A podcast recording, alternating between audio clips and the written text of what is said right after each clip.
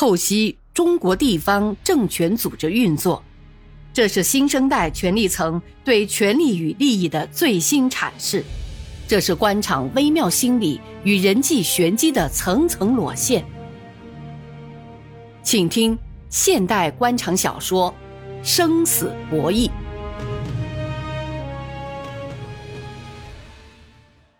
萧晴两颊挂上了晶莹的泪珠，不停的往下坠。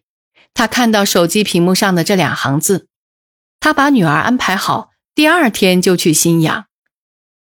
夫妻俩一起度过了一个情意绵绵的双休日，又依依不舍的分别了。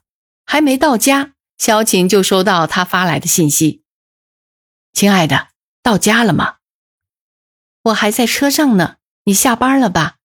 今天中午该休息会儿，别看书了。你走了，带走了我的心，带走了我的爱。别这样，照顾好自己。我想你，知道吗？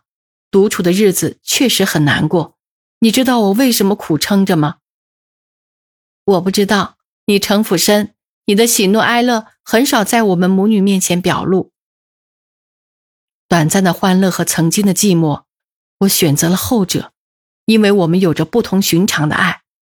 我工作的特殊性使我不忍心再拖累你，我一人牺牲已经够了，再搭上无辜的你，我于心不安。那我真想看看你的心。我们离少聚多，沟通也少了，有时你的一些情况让我看不透，所以我觉得我们还是分开一段时间，或许更好些。亲，很多工作上的事我不便告诉你，怕给你增加心理负担。我知道你深爱着我，我更有责任保护深爱着我的人。萧晴看着这一页页沉甸甸的文字，不禁泪流满面。他看看客厅里的挂钟，已经十一点三刻了，估摸着他已经回宿舍了。拿起电话就拨号，电话通了。建明吗？你回来啦？刚才还在打你电话呢，小晴，我刚才参加了一个企业的开工仪式，回来了一会儿。女儿又补习去了吗？今天补习外语，该回来了。你最近好吗，亲爱的？好啊，就是忙呗。别哄我了，我都听到一些说法了。你听那些干什么？不相信你老公啊？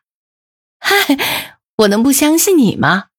只是你要注意保护自己才对，别太倔，别太直了。你得改改你的臭脾气，你吃亏就在脾气上，懂吗？放心，你别听那些闲事儿生闲气，你帮我照顾好自己和女儿，工作上的事我会把握的。周建明放下电话，话虽是这么说，可心里还是有些闷。最近一段时间来，确实是周建明工作以来碰到最困难的阶段。他越来越感到李树生的手势助长了柳王明的放肆。是自己真的有软肋让柳王明拿着，还是位于柳王明背后那不知是真是假的靠山，还是得到了省委领导的什么暗示？这一段时间以来，新阳的政局引发了周建民对中国地方政治的许多思考。这些思考越深入，他越感到彷徨。新阳的换届，如果按柳王明的思路搞下去，那将给老百姓带来的是灾难。会换上来一些什么样的人呢？可能是一个地方政权被一个同人民利益完全相反的政治帮会所篡夺，是局部变质。人们常常以少数和多数来麻醉自己在局部的失败。可对于局部的老百姓是百分之百的灾难。一个苹果溃烂，也是从点上开始到整体的全部腐烂。从基础的腐烂，往往是最可怕的。正像中央领导指出的，基础不牢，地动山摇。选出了一个腐败的一把手，必然会形成一个淘汰清官的机制。在中国目前。法治不健全、民主不充分的政治机制下，人治的成分还有相当的市场。在这样的政治环境下，团队的作用是渺小的，团队和人民的政治参与是无法在一言堂上表达的。在人民看来，事关生杀与夺、兴衰与毁灭、进步与倒退的大事，全由一把手在喜怒无常的情绪之中决定。皇权思想统治数千年的臣民习以为常，都希望出一个好皇帝、一个好市长、好县长来为民做主。一个地方的一把手是这个地方老百姓的福祉与灾星。人们津津乐道的是启用一个能人救活一个企业，同样启用了一个坏人，不是也毁了一个企业吗？在一把手自由裁量权无限制倾斜的天平上，所有民主的管道都会堵塞，民主的过程都是形式，民主机制都会扭曲失灵。九十九个副职的力量都抵不上一个一把手。国人都希望有别人做主，在家靠家长，工作靠首长。倘有一天来了一个喜欢听老百姓意见的干部，他们会抱怨他没有魄力，不敢拍板。所以在周建明看来，中国的官场所以有不作为、不敢负责的官员，同这样的文化有割不断的渊源。在这块政治土壤上酿成的官场文化，往往可能结出两个苦果：当官的都想当一把手，引发官场厮杀火并。当了一把手，就肆无忌惮滥用权力，鱼肉百姓。周建明以对柳王明的观察，他一旦当上了新阳的市委书记，则必然以人划线，选拔一大批和他利益一致、臭味相同的干部上来，作为他执政的骨干，而同时必然有一部分同他意见不同的干部要打下去。